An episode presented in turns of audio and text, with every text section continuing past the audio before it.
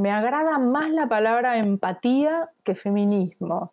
Siento que muchas veces no es empático el feminismo de hoy. Me copa la palabra empatía, que siento que es más compleja y a veces más difícil. Es algo que me lo pregunto todo el tiempo. A veces hay cosas en las cuales yo no tengo una opinión formada porque siento que son problemas muy complejos en los cuales hay que leer y también escuchar las dos campanas. En esas situaciones me he preguntado, pero pará, pero entonces no soy feminista, ¿viste? Como si no tengo una opinión.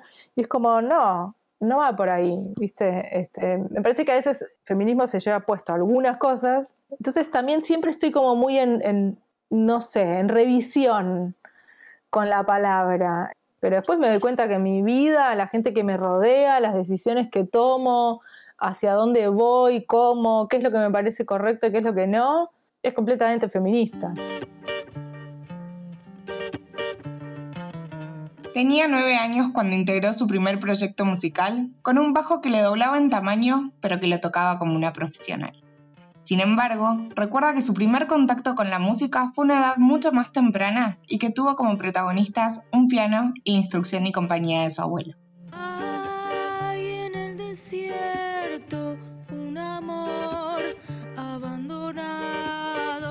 Multiinstrumentista, productora, agitadora cultural y cantante, lleva más de un cuarto de siglo alimentando su carrera como una música polifacética que experimentó a todo terreno las posibilidades sobre un escenario.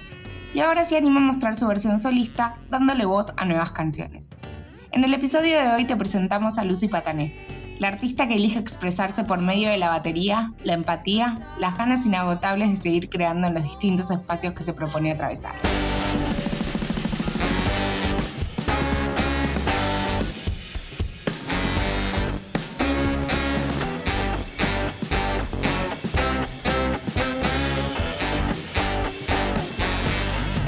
Mujeres y charlas, noches y reflexiones.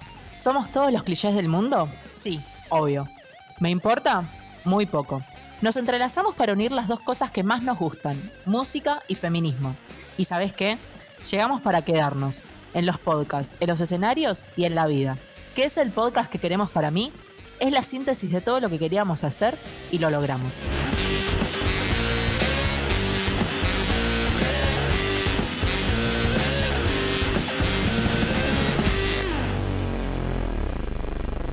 ¿Usaste este tiempo para hacer algo creativo? ¿Te pintó por ese lado o te pintó más tipo relax? No sé, hice lo que pude, lo que me sale. Este, a veces es creativo, a veces no.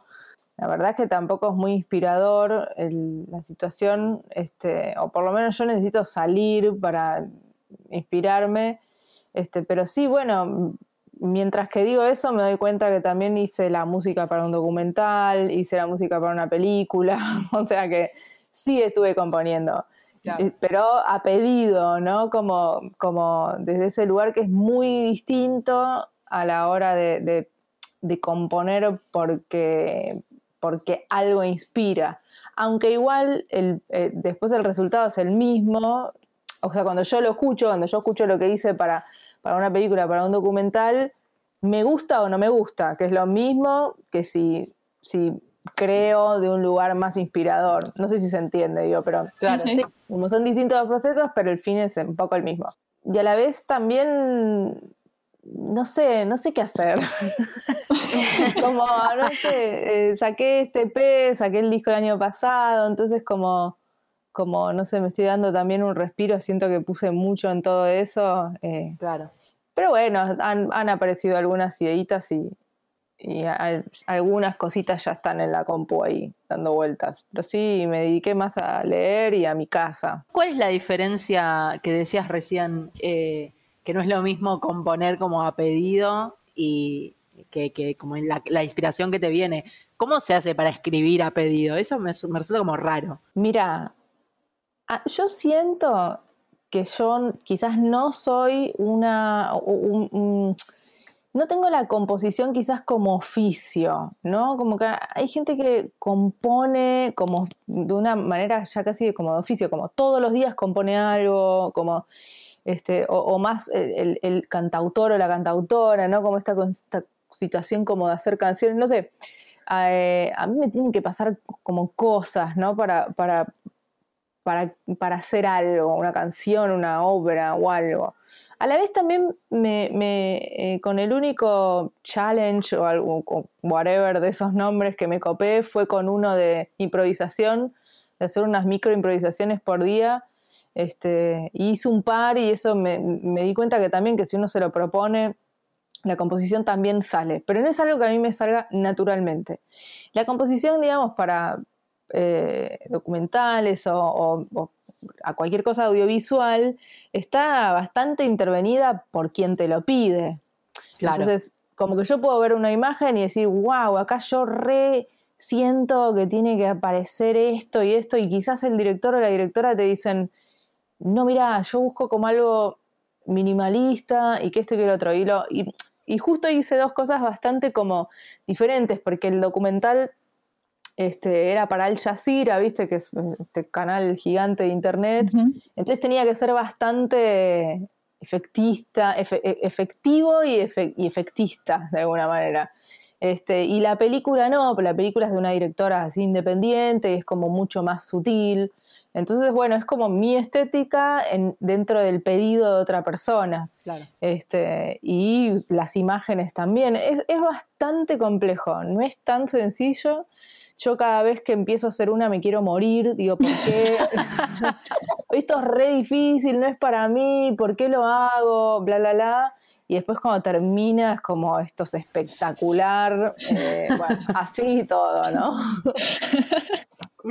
Arriba la queja. Primero nos quejamos, Obvio. la sufrimos y después. Arriba el conflicto en el arte. Los extremos, los extremos de la vida. Sí, bueno, yo me manejo un poco así, o sea, si no, no, no, no sé, no haría nada, como tocar en vivo siempre me fue un trauma eh, por la timidez, después lo pude vencer, cantar también, bueno, entonces nada, como que un poco, evidentemente la incomodidad me, me mueve. Claro. No, y hablando, bueno, de esto de que tuviste que vencer la timidez y tantos años sobre el escenario, volvamos un poco al, origen, ¿no? ¿Cuál fue tu primer acercamiento a la música? No me acuerdo, porque en realidad mi, casa eh, es y fue la casa de mi- mis, mis padres este, muy musical. O sea, de hecho, mi papá y mi mamá eh, tocaban en una banda juntos en los 70.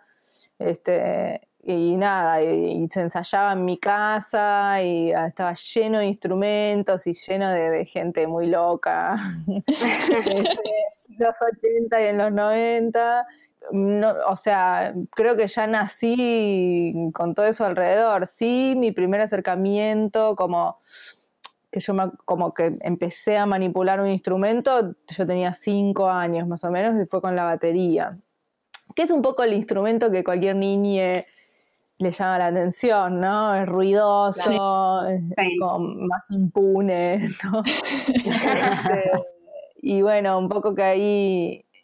Igual, siempre que digo eso, me acuerdo que mi primera imagen, en verdad, como instrumento, son, es como una imagen que son como las manos de mi abuelo en el piano y como mis manitos encima. Como que tengo un poco esa imagen así, que creo que es bastante anterior a los cinco años. Wow, re fuerte. Este, sí, mi abuelo también amaba mucho la música y tenía ese, un piano hermoso. Y bueno, como toda la gente de esa generación, ¿no? Como que siempre que había un deseo artístico, artístico estaba mega interrumpido por el deber o, bueno, por, los prejuicios, ¿no? Porque a mi, a mi abuelo le gustaba mucho el piano y el tango y quería tocar tango y de hecho tocaba más o menos bien y Mariano Mores lo había escuchado y se lo quería llevar medio como de gira y, y los papás de mi abuelo le dijeron ni en pedo, tipo el tango No. es, es droga y, y putas, eh, o sea, Mirá. eso es lo que ellos decían, ¿no? Claro. Este, y entonces no lo pudo hacer. Este, entonces tengo como un poco como que mi abuelo a veces aparece así como en los comienzos. Qué lindo. También es algo que uno medio se lo construye, ¿no? Como en, la memoria. Sí, obvio. Y saliste con la batería y después. Sí, yo eh, me voy re por las ramas, ustedes me No, dicen. no, no, no. No, no, No, encanta. Y si te vas por las ramas, nos encanta. Acá a este grupo le gusta charlar, Perfecto, la ¿qué cosa lengua. Em, estamos hablando de la batería y de, bueno, ese Sí. fue como el primer acercamiento con la música, pero Sí. me encanta, me gusta la anécdota, la anécdota, la anécdota de cuando arrancaste digamos como en tu primer banda. Ah, eso fue muy bizarro. Mi hermana, que es unos años más grande que yo, de tres años, cuando yo tenía nueve, bueno, sí, ella tenía este, 12, 11, 11, 12, y empezó a cantar en una bandita que se armó en el colegio de todos niños así, entre 11 y 12, todos como así talentosos, ¿no? Como Niños prodigios. Sí, ni- ni- ni- ni- niños prodigios, prodigios. Y mm, yo, por supuesto, iba a los ensayos a chusmear y parece que en un momento echan al bajista, que a mí me da mucha risa eso, porque ¿qué conflicto puede haber 11 años, claro. para, para que te echen? No le cambiaron la figurita que quería y fue. Todo mal. Eh, No, no les pasó la tarea. no sé qué pasó, no, no me acuerdo. Y al bajista, entonces lo echan. Y entonces mis viejos me dicen, yo no me acuerdo, pero me dicen que yo fui y les dije, yo, yo puedo tocar el bajo en esta banda. Y mis viejos me dijeron, pero vos nunca agarraste el bajo, como yo tenía nueve. Y yo le dije, pero yo sé, yo sé, yo sé, porque claro, en los ensayos miraba todo lo que tocaba el pibe. Y eh, se ve que me había aprendido así como medio de manera visual, porque después agarré el bajo y toqué los temas. Los toqué horrible y mal y como pude, pero había una fecha que era en, en el, en el coso de estacionamiento de un supermercado en Quilmes, en el, como, ¿cómo se dice? ¿En la playa de Parque, estacionamiento? esta- playa, eso. Claro, en la Playa playa. de estacionamiento de Quilmes, un supermercado llamaba Sumo. Mm. O sea, yo tenía nueve, eso fue en el 94. Y mm, esa fue mi primer fecha. Es muy loco Wow. hablar de, Increíble. Y hay Pero una, aparte- foto, hay una foto en el Instagram que subí que es muy graciosa porque estoy sentada porque el bajo era más alto que yo y tengo, toda la- y tengo todas las rodillitas sucias de, no sé, de haber ido a jugar, qué sé yo. Claro, porque es muy loco decir bajista, se fue el bajista, cuando estás hablando de gente, de niños de 9 y 12 Claro. años, ¿viste? Sí. Sí. Eh, bueno, ¿y el proyecto ese cuánto duró? ¿Duró un Y ese fue- proyecto yo duré de los 9 hasta los 12, más o menos. Un montón. Sí, un montón. Sí, hicieron re. Obvio, en esa edad es una locura. Sí, por eso. Por eso, era un montón y la verdad que era, que era medio, o sea, el papá de uno de ellos era el que, el que se había entusiasmado mucho con la banda, entonces buscaba un montón de cosas en donde tocar y tocábamos bastante, ¿viste? Mirá. Como, y, y habíamos ido a la tele, me acuerdo a, Bahía, a lo de Badía. Tremendo. Ay, no, Sí, me muero. y también fuimos a uno que para mí fue como espectacular, porque yo era muy fan de ese programa que era Top Kids. No lo conocí, ¿no? No, no me suena. No. Bueno, eso era un programa que daban en Canal 7 que era sobre los videojuegos, o sea, Ay, me eh, muero. Eso quería, ese tema después quería tocar porque también me mata la anécdota. sí, y, entonces, y fuimos a tocar ahí, para mí era como, no sé, no, no te puedo poner un ejemplo ahora porque todo lo que hay en la tele ahora es un desastre, pero era como, Disney. era, era mi programa, no sé. Este, tocamos en Top Kids, bueno, con Badía, bueno, no sé, en un montón de lugares. Y yo me cansé, me cansé, era chica, tenía ganas de no tener ensayos, viste, como quería responsabilidades. No, claro. no quería hacer nada de eso, así que tipo a los 12, 13 abandoné la banda. La banda había tenido un par de cambios también, así de, de integrantes. Y Es muy la- fuerte porque son Sí. niños. y la banda siguió, siguió un, un tiempo, después se cambiaron el nombre y siguió. Pero yo a los 13 dejé de tocar y dejé de tocar eh, así todo, como no, no me interesó más. Basta de música. Fue como mi primer crisis, así. La adolescencia, que es un horror, ¿viste? Y Ay, sí. Mal. Etapas de mierda si las hay. Sí. Podés encontrarnos en Instagram como el podcast que queremos, en rock.com.ar o en nuestra web www.elpodcastquequeremos.com.ar. Juntaré en toneles,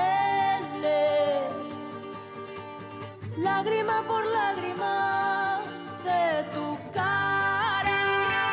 ¿Y cuándo volvió el, eh, las ganas de, to- de tocar música? ¿Cuándo volvieron? Tipo 15 años más o menos, mi hermana, o más, a ver, no me acuerdo, pero yo más o menos tenía 15 Sí, 15. Y mi hermana empieza a tocar la batería en una banda muy genial de ese momento llamada Sugar Tampax.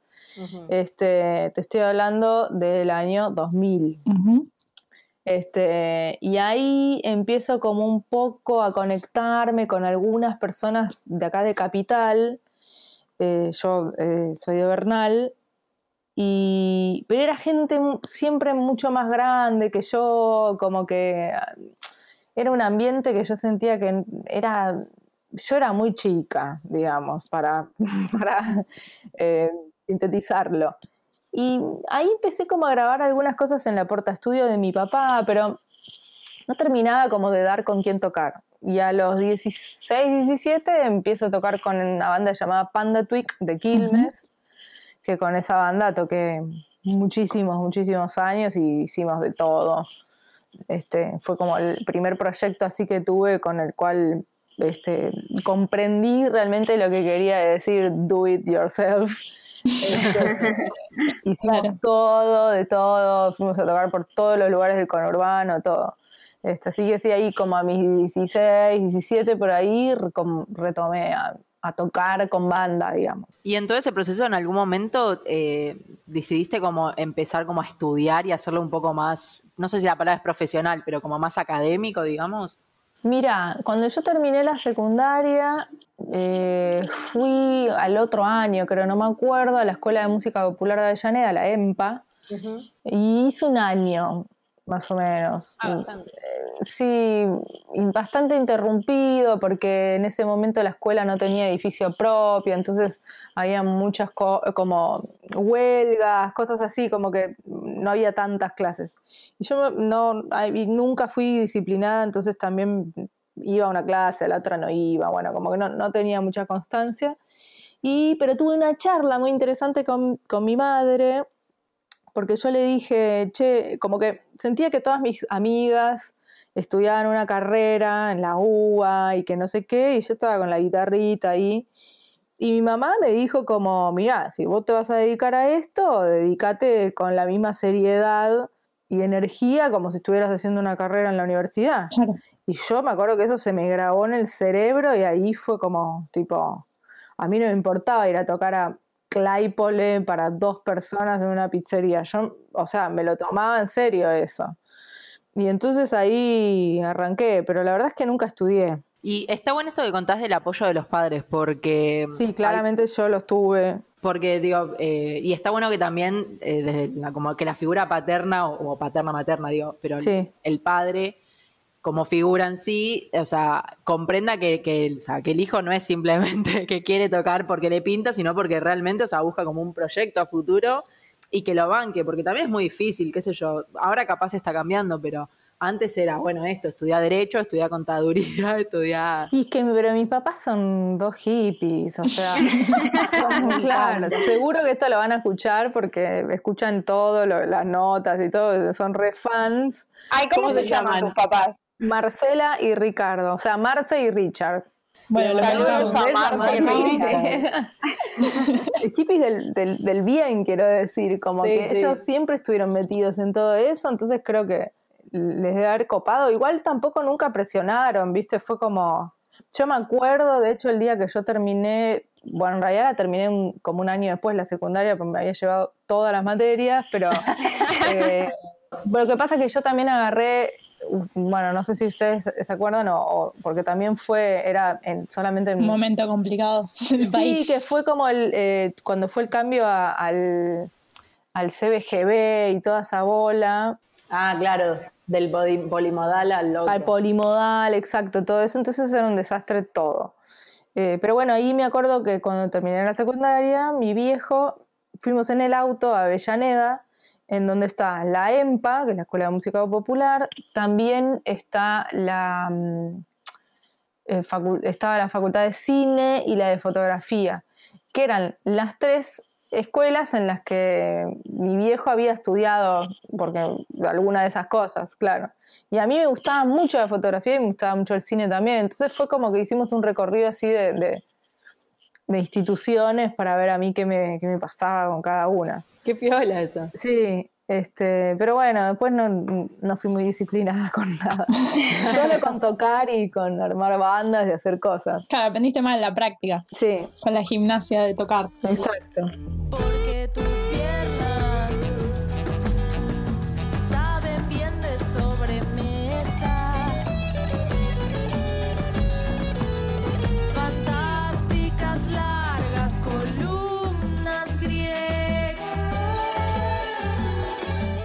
Digo, vos, esta banda que habías dicho que tenías unos 15 años y tocaste ahí, Sí.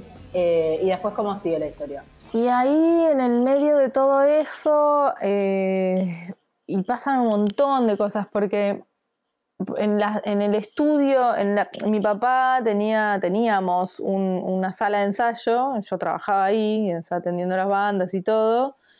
Eh, aparece un personaje de Bernal que se llama Julie Root, que fue el bajista de Papo durante mucho tiempo. Sí. Ah, mira. El tipo se abocó al country, a la música country. Mira. Wow. Y fue a ensayar una vez ahí y, y una vez me vio con la guitarra y me dijo, ¿te gusta el country? Y yo dije, no sé, ni idea, ni idea. Y me dijo, ¿querés tocar en la banda? Y entonces empecé a tocar en la banda, este, música country. Y ahí conozco a Pablo Adida, que fue así como una, una especie de, de una persona bastante mm, guía en muchas cosas, porque él es músico, él es productor, es técnico eh, de grabación, como que de repente conocí una persona que no solo hacía una, una cosa, este, y hacía varias que eran todas las que a mí me interesaban, entonces Claro. absorbí bastante de él. Esto habrá sido 2007, unos dos años antes conozco a Paula Mafia, este, y eso, bueno, eso, eso- eso es otra rama en la cual se desarrollan un montón de otras cosas, pero fue bastante crucial eh, porque yo un poco como con ella empecé como a descubrir otro tipo de sonido en la guitarra que a mí me, me empecé a identificar mucho más con la música que estaba haciendo, que era medio hardcore, hardcore punk. Claro. Este, y ahí se me abre como toda una, una situación distinta, este, en la cual, bueno, eso, empiezo a tocar con Paula, empiezo a tocar con una banda increíble que se llama Lapsus, que era la banda de, de Pablo Adida, Ujú. este, este especie de, de maestro. Bueno, y, tú, tú esta, esta banda ahí, participando en esta banda de country, ahí ya después me voy para... eh, Bueno, eh, también en esos años, 2008, por ahí, con Marina empezamos a tocar sus canciones para hacer el tronador. Y bueno, un poquito después este, empiezan las taradas, empiezo a tocar con Diego Frenkel, Claro. y bueno, nada, así. Con Dios y María Santísima. Sí, un montón, ¿no? Y además muy, muy distintas, muy, muy sonidos muy, muy eclécticos. Sí, sí. ¿Y cómo, cómo te surgió la, le- no sé, el deseo, las ganas de, de hacer tu propio proyecto? A ver, creo que era. Creo que había un deseo, pero estaba bastante enterrado en un montón de cosas que tenía encima que tenían que ver con. ah, no sé cómo explicarlo. A ver, para hacerlo muy claro, empecé a estar muy insatisfecha con todos los proyectos en los que participaba. Sentía que tenía mucha energía y me daba cuenta que no la, no lo- no- no la volcaba en ninguno de todos esos proyectos, como que estaba insatisfecha, no sé, como que había algo que no me gustaba, no, este, sentía que lo que yo quería hacer o proponer no, no iba con ninguno de los proyectos, no sé, empecé a quemarme la gorra básicamente de todos los proyectos Claro. y no, no fue así tan rápido, ¿no? Que dije, ah, no, sí, entonces tengo que hacer un disco. Fue como muy lento, muy incómodo, todo. Hasta que, bueno, sí, me di cuenta que tenía que poner esa energía en un lugar y que quizás eso era un disco. Claro, sí, tenías que escucharte un poco también. Eso Claro. es, es difícil a veces. Y sí, Y fue complicado el paso, digamos, de, de tener que ser vos, digamos, la, la, la que comande el proyecto, Sí. digamos, fue... muy incómodo. O sea, yo siempre me, me encontré muy cómoda en el rol de guitarrista o de guitarrista de o de productora de y hacer un disco, pasar al frente, cantar. Este, mis letras, mi música fue bastante incómodo y, y me costó un montón, no, no fue así espectacular de primera. Como al principio tocar en vivo no la pasaba bien. Este, los temas también cuando los empecé a grabar no me parecían nada espectaculares, como pensaba, uy, estos grabaron un disco que embole. eh, claro. Eh, y así, bueno, tardé dos años en grabarlo. Claro. Hay como Sí. una insatisfacción, o sea, bueno, ahora me pinta psicólogo, pero digo, hay como una insatisfacción que, que se repite, digamos, en, en- o sea, que, se- que repite ciertos patrones. Digo, llegaste a un punto que en las bandas empezaste a sentir como esa insatisfacción, después también eh, una autoexigencia, porque decís, uy, esto capaz, no sé si está tan bueno, es como que... Mm. Eh, Soy un hinchabolas, eso están diciendo. pero más allá de eso, como que eh, te presionás mucho a vos misma por lo que se ve de afuera, digamos. Sí, bueno, sí. Por supuesto hay cosas que me han dado eh, mucha vergüenza e incomodidad y no las he hecho más. Este, pero sí me, me doy cuenta como que mm, cuando me molesta más no hacerlo que hacerlo, lo hago. O sea, cantar, por ejemplo, eh, no es que nunca canté, siempre canté. De hecho, los coros de, de los discos de las cosas mostras, muchos coros los grabé yo, como digo, pero sola, no quería que nadie me vea grabando. Bueno, Claro. este, había una cuestión ahí con la voz de mucha timidez, pero me ponía peor no hacerlo, porque de cantar, porque también, viste, ahí había presión de, de gente que es como, tenés que cantar, vos tenés que cantar. y a veces no es así tan fácil, viste, pero bueno, me daba cuenta que las cosas que me generaban más incomodidad, no hacerlas, eran las que tenía que hacer. ¿Cómo se logra vencer esa vergüenza? Porque decís, me, me da vergüenza ocho años cantar de en terapia. fortunas en el psicólogo. Literal, ¿eh? Ocho, ocho años de análisis. Claro. Te entiendo, acá somos team psicólogo. Y aunque no me escuchen, yo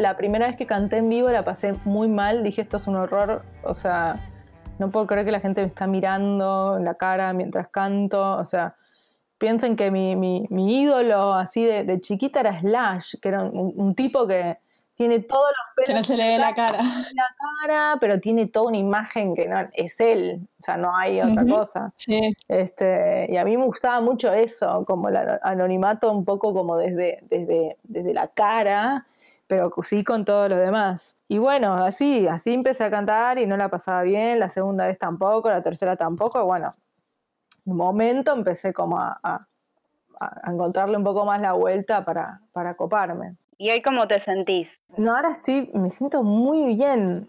Eh, hubo algo muy puntual que fue como muy clave, que fue el año pasado lo de Cerati en el Colón, eh, que me invitaron a formar parte de esa locura. Y yo me acuerdo que estaba en un, eh, o sea, antes de que suceda, unos meses antes, yo estaba en un camarín por tocar y me llega un mensaje que es como, che, ¿cómo te ves cantando un tema de Cerati en el Colón? Y que me lo escribió Tweety Ay, qué fuerte. Y yo sin pensar le puse sí de una. Y después, claro, lo, Y después, Claro, después cuando lo volví a leer fue como, para. Y le escribí y le dije, ¿pero sin guitarra? Y me dice, sí, sí, solo cantar. Wow. Claro, y ahí fue como, claro, o sea, la voz sola. Y bueno, y en fue el colón. en el Colón, cualquiera. Y, y lo hice y, y fue increíble. Y ahí fue como, bueno, listo, este, co- este terreno lo conquisté. Para mí, digo, no, no para la gente, sino como, listo, acá estoy replantada. Es como que lo superaste, es como ya no tenías más el instrumento, era mirar a la gente y el micrófono y nada más. O sea, Sí, vos y tu no. alma ahí. Fue, pues estuvo buenísimo, pero Sí. ahí me, me, me, me, me- me puse, o sea, sentí que ahora estoy más sólida después de eso. Y para, quiero volver a la experiencia del Colón, porque me parece espectacular. Estabas por tocar, te mandaron, te mandó un mensaje Tweety, Tweety González. Claro, él, él fue como el productor, así de, el pro- sí, como un poco el productor de todo, y después estaba Terán, que fue el que hace los arreglos. Sí. Y era muy difícil porque la canción que me tocó a mí fue Raíz Ay, temas. y la tonalidad me queda- de- original me quedaba horrible y entonces le- les propuse subirla, subirla mucho, ¿viste? Como Claro. que quede en una tonalidad muy jugada también para, para hacer una versión distinta. Y es no es eh, así nomás cantar con una orquesta. No. Este, en el ensayo fue muy fuerte porque tenés a la orquesta enfrente, o sea, vos mirás a la Claro. orquesta mientras cantás y es como... No, y aparte, o sea, digo, no es, no, no es lo mismo tocar con tres o cuatro personas más que con, no sé, Sí. una orquesta son que son 50, no, no sé 50, pero No 30 sé, personas. sí. Pero bueno, ahí fue muy clave Terán, este, porque él, él me tiró ahí como un par de, de tips que estuvieron buenos y, y, y por sobre todo me proponía desde un lugar de juego, ¿viste? Como Claro. eso, como jugá a que estás cantando en el Colón, ya fue. Este, claro, y estuvo bueno, y bueno, nada, estuvo buenísimo, y, y fue re loco ver detrás de, de- de telón, ¿no? Como todas las personas que participaron, que la mayoría estaban nerviosas también. Claro. Claro. Este, Sí, eso, eso estuvo bueno también, ¿viste? Como fue, fue una linda experiencia. Y en un punto te, te presionó, porque, digo, eh, Cerati siempre fue Cerati, pero viste que post muerte fue como que eh, se, lo terminó como de coronar, de endiosar. Entonces, eh, ¿sentís que ¿sentiste presión por, por cantar justamente una canción de Cerati? Porque viste que. Sí, pero a la vez también a mí me encanta Cerati y, y- siempre fui bastante fan. Bocanada fue como un disco así que me partió la cabeza de, de adolescente a nivel producción. Entonces también se- me daban muchas ganas de hacerlo. Entonces como que eso era más que la presión.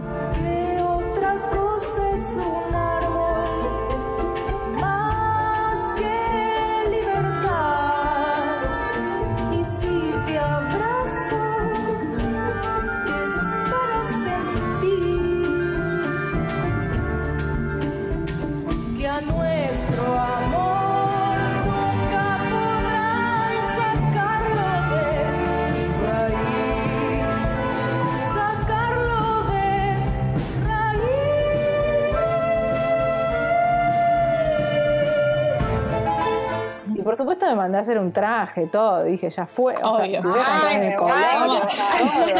Vamos con toda, obvio. Claro. ¿Quién Esa es la parte más divertida. Claro. ¿Quién te lo hizo? Tiremos el chivo, me muero. Obvio. El, mira, el traje me lo hizo eh, Tama Blanco, que es, que es últimamente me, me ayudó, digamos, con varios eh, vestuarios, vestuarios. Y después está la, o sea, esto no lo puedo creer porque, tipo, la sastrera, eh, Andrea Urquizu, que tiene una marca hermosa, de- o sea, es su ropa, digamos, la ropa que ella diseña, pero ella es sastrera. Este.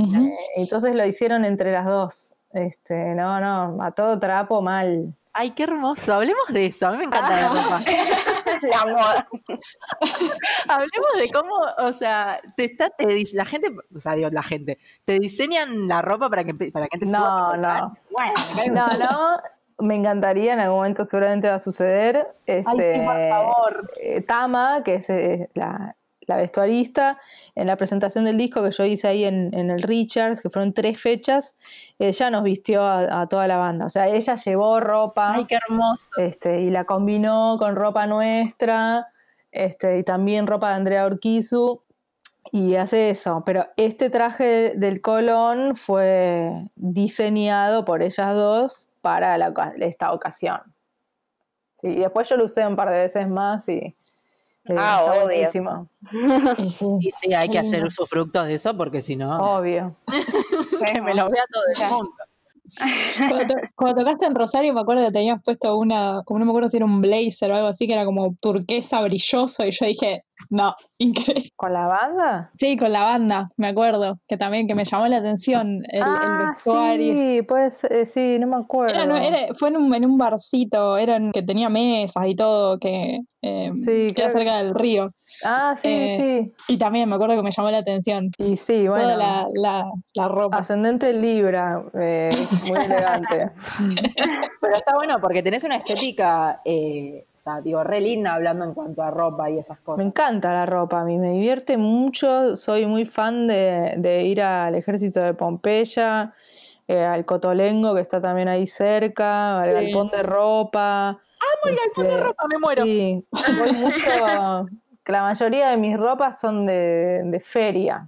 Este, el, el ejército de salvación es tremendo. Sí, Es muy bueno y hay que estar cuando la posta es cuando cambian las temporadas que ahí traen la ropa nueva. Ahí es cuando hay que estar atenta, vas. Sí, a mí me gusta mucho, pero no compro nueva. bien, me gusta, sustentable. Sí, sustentable. Ay, no, te amo, me encanta.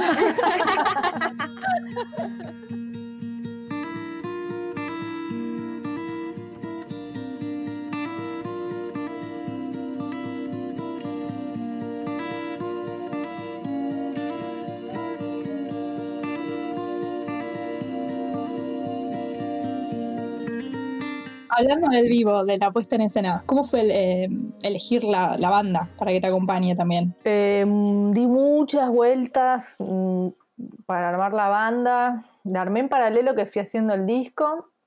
Primero pensé como en la gente que más tenía cerca y con quienes yo suelo tocar, tipo Pedrito Bulgakov en la batería, que igual después se sumó en la, en la percusión, y cosas así. Ar- armé en mi cabeza varias bandas y formaciones, eh, pero bueno, no, no concretaba. Igual a- es un poco la manera, a mí me pasa eso, tipo muy indecisa y mucha vuelta. De repente vi en el, en el Facebook que tenía a Carola Zelaski, la tenía en el Facebook y vi que era una baterista que estaba grabando su disco. Con lo cual me, me pareció como algo bastante original que una, una batera esté grabando un disco propio. claro. Este, investigué un poco su música, en realidad no la había escuchado tocar la bata, pero investigué como la música instrumental que, que estaba haciendo en ese momento y me gustó mucho y le escribí.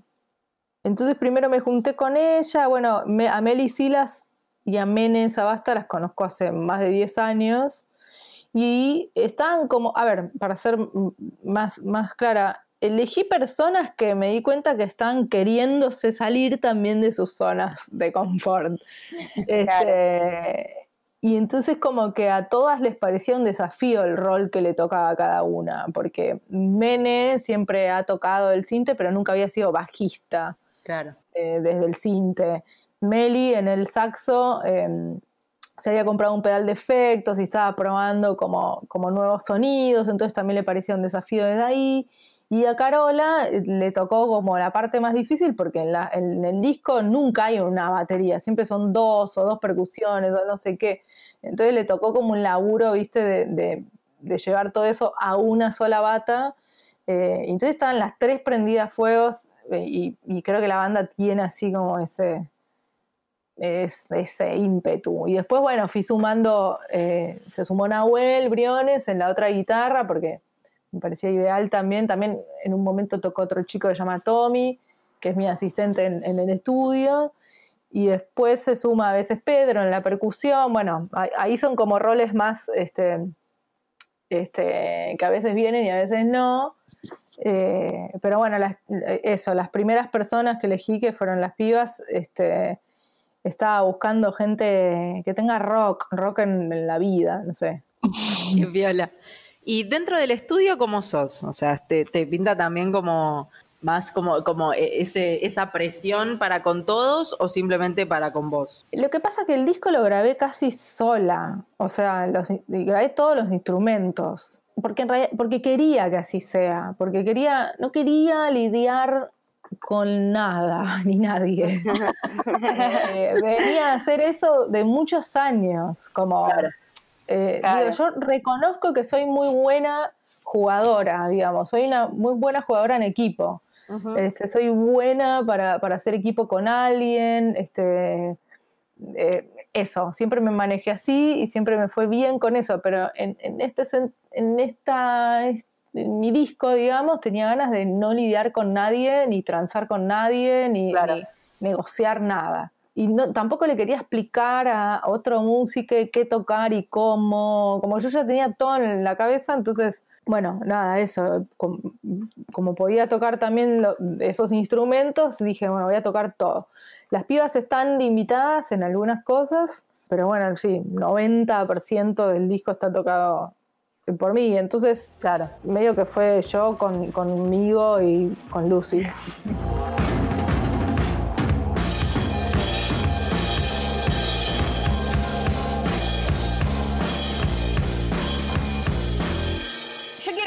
un poco, un poquito para atrás porque me interesa mucho saber cómo fue la experiencia de vivir con Paula Mafia ahí en la Casa Mostra.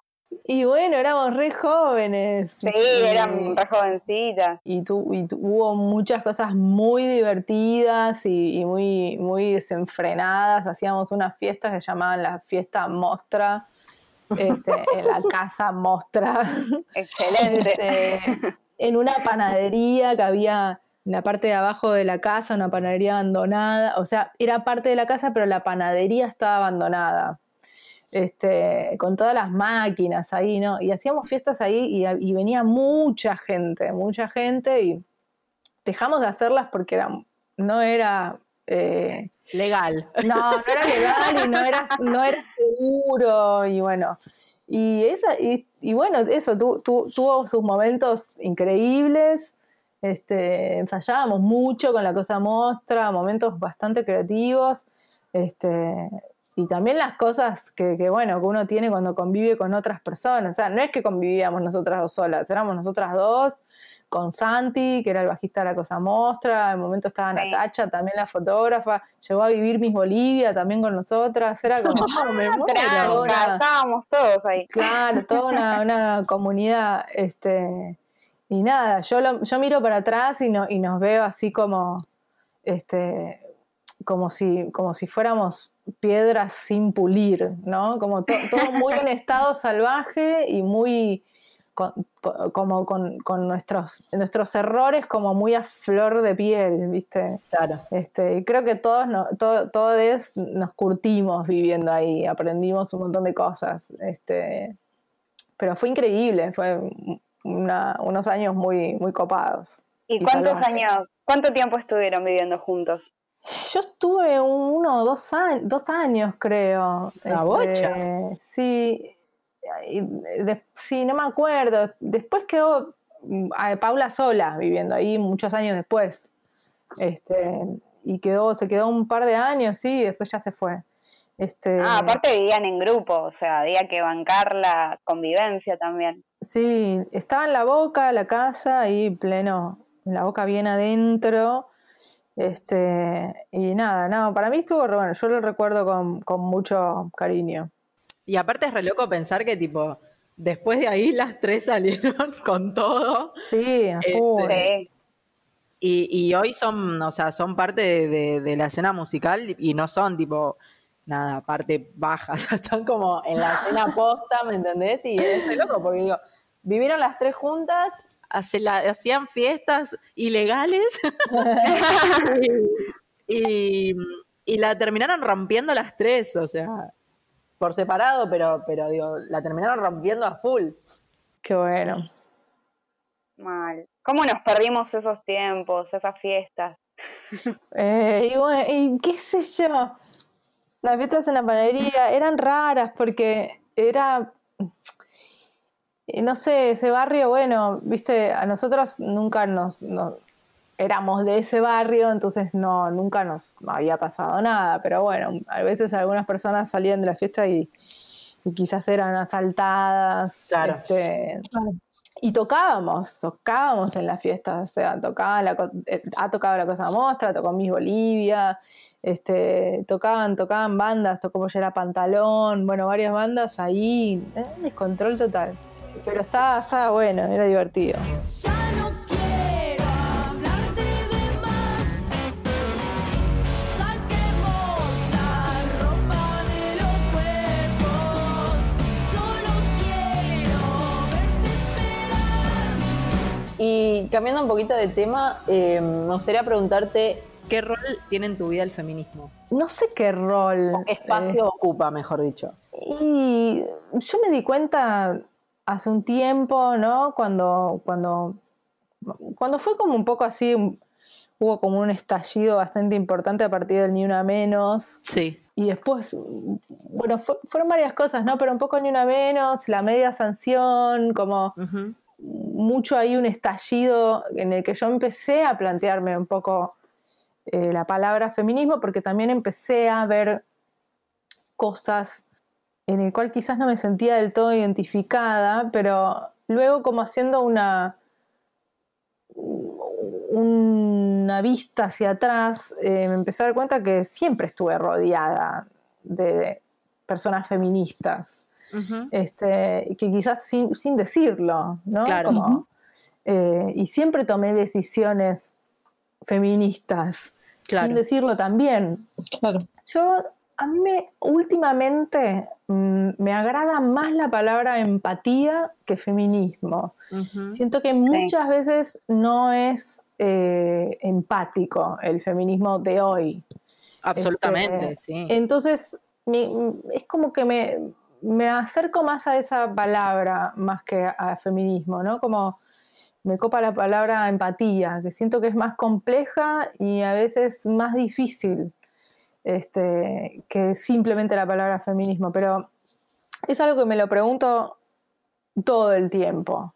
Este, a veces hay cosas con las cuales yo no tengo una opinión formada porque siento que son problemas muy complejos en los cuales hay que leer y también escuchar las dos campanas. Este, hay cosas eh, como por ejemplo la regulación del trabajo sexual, este, que yo no tengo una opinión formada, por ejemplo, sobre eso. Claro. Este, entonces, con es- con- en esas situaciones me he preguntado, pero pará, pero entonces no soy feminista, ¿viste? Como si no tengo una opinión. Y es como, no, no va por ahí, ¿viste? Este, me parece que a veces eso, la palabra feminismo se lleva puesto a algunas cosas, Sí, total. el feminismo de hoy. Este, entonces también siempre estoy como muy en, en, no sé, en revisión Claro. con la palabra. Este, pero después me doy cuenta que mi vida, la gente que me rodea, las decisiones que tomo, hacia dónde voy, cómo, qué es lo que me parece correcto y qué es lo que no, es completamente feminista. ¿Y en el camino te tocaron vivir alguna situación que vos digas, che, ¿qué pasa? Es porque soy mujer, ¿viste? Sí, por supuesto, como a todas, qué sé yo. Sí, a veces es difícil de darse cuenta, ahora no, pero en su momento a veces es más complejo darse cuenta que eso está sucediendo por eso. O los propios límites que una se pone pensando que el otro va a... Claro. Este, eso es un montón. Sí, totalmente. Estamos como en una época de blancos y negros, ¿no? De, O sea, no, no hay grises, es como, entonces, y en todo, digo, entra el feminismo, entra, entran un montón de cosas. Y en un poco en un te- de un te- del tema este me surge también eh, la relación en las redes sociales. Este, con, con eso, ¿cómo te llevas? Con la exposición de las redes sociales y, en, y con... O sea, y con las contras que trae eso, qué sé yo, la gente que no te conoce y de repente te dice, eh, forra, eh, qué mierda lo que haces, y vos decís, pero, ¿me, me escuchaste? No le doy bola, tampoco expongo mi vida privada, que, que entonces, este, la verdad es que si a alguien no le gusta mi disco o algo, no me afecta en lo más mínimo. Este, trato de no exponer cosas personales porque no tengo ganas de que lo vea la gente que me sigue. Claro. Este, trato de compartir cuestiones que tengan que ver con, con el arte, com- compartir otras cosas que estén haciendo otras personas, eh, sumarme a ciertas cadenas o cosas que me parece que está bueno, visibilizar. Este, y ya, trato de no estar tanto pendiente porque es bastante que me agorra. Este, y eso es todo. De hecho, a veces me desinstalo las aplicaciones, sí, cuando quiero trabajar a full y concentrarme las saco, las desinstalo y ya.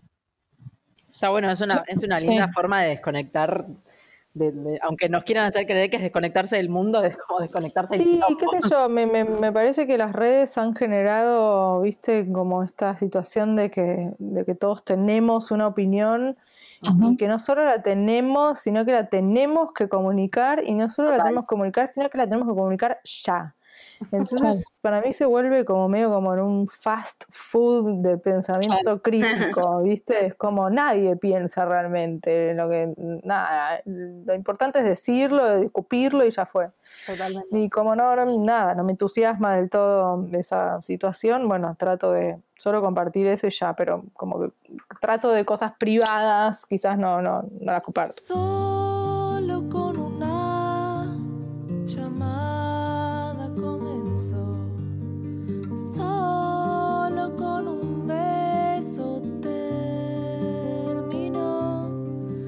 Con relación a esto de las redes, publicaste algo de que estabas en duda de si, si dedicarte a hacer singles o discos. ¿Por qué esa tensión? Digamos, ¿de dónde surge esa tensión? En realidad quería subir esa foto porque quería subir esa remera nueva que tenía con el bigote. Este, y dije, bueno, a ver qué Volvemos a pongo lo de la ropa. Claro, obvio. y, y el bigote, y el bigote me dije, encanta. dije, a ver qué pongo. Bueno, voy a poner como una pregunta así medio picando sobre los singles y los discos. No, pero qué sé yo, no. Es, es algo que me lo pregunto un montón, ¿viste? Como yo soy bastante defensora del disco, pero no es porque esté en contra de los singles, sino mi manera de abordar una obra para mí es un disco. Yo, Lucy, ¿sí? no es que así es. Este, me cuestan los singles, no que las otra persona saque un single, sino que a mí me cuesta sacar un single, ¿viste? Es como que siento que es como una, no sé, necesito que las canciones estén rodeadas de otras para decidir artísticamente un montón de cosas. Claro. Entonces, me, como hay gente que a veces me dice, y vas a sacar ya algo nuevo este año, y es como, no, acabo de sacar un disco el año pasado que fue un montón para mí. Claro. ¿no? Claro. Entonces, no sé, pero a la vez, viste, tengo dos temas este, que no entraron en el disco y que son como que pertenecen a otra estética, que bueno, digo, bueno, y si la saco como singles, qué sé yo, no sé, porque no es que tengo material para hacer un disco. Este, entonces me estaba debatiendo eso y bueno, como quería mostrar la remera nueva, aproveché y, y- y tiré el debate. Mí- Me Sí, me llamó la atención porque esos mismos días el CEO de Spotify dijo algo así como que los músicos tienen que sacar, eh, no sé, un tema cada tres meses, una cosa así, como que oh, ese va a ser la nueva manera de producir. Y justo me acordé de lo que pusiste vos en Eso el es lo que hacen. Por eso, a eso iba la pregunta, digo, o sea, a veces sentís que también hay una presión como de mercado, por eso, por sacar, sacar, sacar, sacar. Obvio, más vale. Desde que están esta- estas plataformas, este, o sea, Spotify no deja de ser una plataforma, o sea, es una aplicación, es una plataforma. Totalmente. Es la que acá en Argentina pisa fuerte. Eh, en el mundo, o sea, pisa tan- bastante fuerte, pero en- por ejemplo en Estados Unidos se escucha mucho más iTunes, por ejemplo. Claro. Sí, En Colombia se Sí. escucha más Deezer. Pero bueno, acá pisa fuerte Spotify. Este, no tiene una competencia fuerte de otras cosas. Y estas aplicaciones, o bueno, Spotify en sí, eh, propone este tipo de escuchas que son que la gente se arme las listas, este, y estas listas que hacen ellos, bueno, y toda esta historia. Eh, entonces, el, el single, esto que él, que esa persona dijo de los tres meses, es así, es medio como que antes de largar un disco, sacas un single, lo, lo moves, que qué sé yo, que la la la la la la, después sacas otro y así. Como que vas desmenuzando un disco para que la gente no Claro. pierda la atención. Sí. Yo me muero si tengo que hacer algo así. Es como me agarra un ataque de ansiedad. eh, no sé, yo tengo el disco y, y quiero que salga el disco. en fin. Claro. Entonces son cosas personales también como uno quiere mostrar su, su arte. Pero sí, está propuesto, se propone así. También pasa algo acá en Argentina, en, la- en el sector independiente, es que también la gente no tiene plata para hacer un disco. Claro. Eh, hacer un disco hoy, si quieres hacer un disco en, en serio, yendo a un estudio con técnicos, con un productor este, y toda la bola, eh, la gente no lo puede abordar. Claro, totalmente. Entonces, es- en realidad es como un problema, son varias cosas, ¿no? No sé, para mí es como más complejo, es como este, hay un problema de, de que acá la música nunca se termina de volver industria y también es como una especie de, de un poco de negación misma de los músicos que escuchan la palabra industria y les parece algo terrible, pero el cine es una industria y, Sí, tal y Claro, está re total. bien parado, el teatro también. Entonces, pero la música nunca da ese paso, viste, de como de profesionalizarse de alguna manera. Entonces también es, muy difícil. Entonces también la gente saca singles, viste, como listo, ya está, y, y ya. Pero bueno, no sé, yo al- algo voy a hacer. No, y porque aparte, eh, digo, lo, lo más eh, masivo, también se, se van por ese lado, no es que ellos sacan discos, sino que también se mueven por el lado de los Sí, singles, sí, entonces obvio, no es que solamente es, es porque, este, no sé, Rihanna no tenga plata para grabar un disco. Claro. Este, pero también ahora está, eh, viste, es así, los, los, los temas, por ejemplo, el ejemplo clarísimo es Rosalía. Rosalía salió Claro. Este, con este, el- este disco que la pegó, digamos, ma- malamen- malamente. Este, ella sacó cada single con un videazo. Claro. Claro. Entonces, bueno, a sacar un single acompañado así, con esa producción, es- está buenísimo. Después sacó Sí, el disco y bueno, después se puso a hacer un reggaetón, no sé. Sí, sí, ya es otra, Sí. es otra Claro, propuesta, otra, en otra Eh, escala. Sí, de hecho el disco anterior a ese, ese que se llama Ángeles, algo así, a mí me encanta su disco anterior. Este, pero bueno, eso, no sé, la verdad es que es lo mismo, qué sé yo, a mí me, me gusta más hacer discos y creo que voy a seguir haciéndolo así, no sé. Me parece Sí, muy bien. Sí, Además me parece bien. que habilita otras cosas. Habilita, qué sé yo, para mí son eh, un single tiene, tiene limitaciones en, en algunas cuestiones también, ¿no? De, de- de- no sé, de narrativa, de Sí, de lo gente que lo aprovecha bien. El ejemplo clarísimo de acá es, por ejemplo, Paco y Catriel, este, que ellos, por ejemplo, no tienen un disco. No tienen un disco, ¿entendés? Sacaron singles con, con videos también buenísimos y lo mega aprovecharon y lo, y lo hacen muy bien.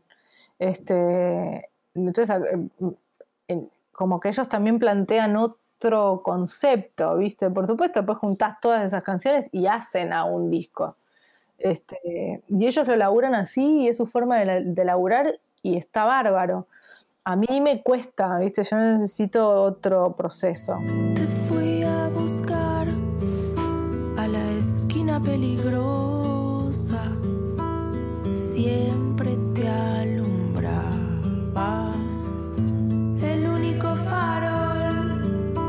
Bueno, Lucy, te vimos exprimir casi todas las facetas de la música, tocas todos los instrumentos, ahora te pusiste ahí al frente del micrófono. ¿Tenés alguna otra eh, actividad o hobby que te apasione por fuera de la música? Bueno, me gusta mucho ver películas, o sea, yo en mi casa no escucho música, nada, y me doy cuenta que si tengo ganas de escuchar música veo una peli. Ay, me encanta. Ay, bien. Sí, ya fue. Porque las escucho. O sea, me gusta mucho la música de las películas. Eh, me gusta me Aparte, gusta- antes nos contabas que de joven fuiste a recorrer de con, jo- con tu... ¿Cómo de joven? Joven, bueno, pero de más jovencita, de adolescente. Te echamos, Pepe, ya está. Sa- sa- saluda, Pepe, nos vamos. No, nos fuimos. No, no, eh, eh, mi de más adolescente fuiste a recorrer escuelas de cine y que te reinteresaba. Y con mi viejo había todo una, una- un ritual que estaba re bueno, que era ir al, al videoclub que, de ahí de Quilmes, que se alquilaba. VHS, y mi viejo como que era así tipo, bueno, esta semana vamos a ver cine italiano, ponele. Entonces, Ay, qué piola. Sí, y así. Era como Sí. todo un ritual. Aparte, ir hasta, hasta el Sí, local, elegir la todo. película. Sí, bueno, eso, las pelis, bueno, me gusta mucho leer, qué sé yo, bastante igual inmersa siempre un poco en el, en el arte. Este, pero por ejemplo, cuando no me da más el cerebro de, de nada, tengo mi, bueno, a ver, ¿cómo lo explico? Eh, me gusta con mis herramientas y con lo que yo puedo hacer, de alguna manera restaurar juguetes. No, Tengo- bueno, tengo- un tren con sus vías, este, que era de mi tío cuando era chico, que son unos trenes buenísimos, se llaman Lima, son unos trenes italianos, bueno, este, que yo me los llevé de la casa de mi nona an- antes de la pandemia. Y entonces, bueno, como son, son viejos y funcionan como con, con el, el toque de la rueda del, del tren con la vía, Claro. este, hay, que li- hay que limpiar con una virulana todos los rieles para que hagan buen contacto. Es un juego del año, este, es- no es un juego, o sea, es, es todo una, son todos, es todo un camino que hace el tren, Claro. este, con una estación, todo. Este, entonces tengo que limpiar con una virulana todos los rieles y todas las ruedas de todos los vagones para que hagan buen contacto. Debe ser del, del 70, ponele. Ay, qué Este, lindo, me y muero. eso me encanta y siempre quise tener un tren. Este, ¿Un tren de verdad? mi- un- no, un tren, los trenes de, de la, con las pistas. O sea, mi Ah, sueño en la claro, posta De los es que andan. de los que andan. Mi, mi sueño es que eh, poder poner, no lo puedo hacer con este, debería de haber otro, pero poder pegar todos los rieles en la pared y que el tren de vuelta a mi casa, No, digamos. No, por Ah. favor. Por favor, si un canje está escuchando esto, favor, ya. ya. Este, así que eso cada tanto lo agarro y lo voy pasando la virulana y va, va caminando ahí de a poquito. Ay, qué Ay, lindo. no, me encantó. Me encantó. Para, y para Tengo cerrar, varias cosas para después poner, para arreglar. Pa- para cerrar me, me quiero que me cuente, que cuentes de nuevo la anécdota, eh, la anécdota nerd de cuando te volviste vicio con la Nintendo. Ah, Ay, sí. Ay, sí. Eso fue. Yo tendría, a ver. Sí, 12. Bueno, fue un poco como cuando dejé de tocar en la banda, en la, la banda de niñes, creo, no me acuerdo. Pero yo tenía un Super Nintendo y ya fue todo. O sea, era todos los días. eh, me gustaban los, los de pelea, ¿viste? El Mortal Kombat, Killer Instinct. Tekken y todos esos. Bueno, Juegazos, por Dios. Sí, y jugaba mucho y, y mu- mucho. Y se ve que mis viejos se preocuparon y bueno, un día yo me levanté y en la mesita de luz había plata y bajé y les dije, ¿qué es esa plata? Y me dijeron, mira, te vendimos el Super Nintendo. No. ¿Y no Pero te mi vieja- de tus viejos? No me enojé, pero mi vieja me dice que en ese momento agarré la guitarra. Bueno, Claro. no hay mal que por bien no venga, pero qué tremendo, la puta Pero en madre. ese momento, ¿cómo me vas a sacar el Nintendo? No. Yo no me acuerdo así momento de furia, igual me debo haber enojado, pero eh, no sé, no sé, Qué fuerte levantarte y que esté la, la plata en la mesita. de- fuerte. Sí, sí, fue fuerte, pero creo que fue lo mejor que hicieron.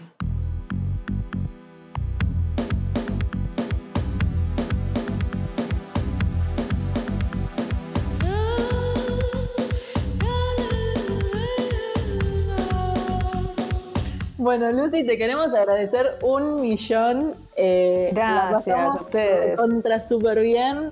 La idea un poco del podcast es que sea lo más parecido a una charla entre amigas y creo que hablo por las chicas también, que, que siento que fue re así.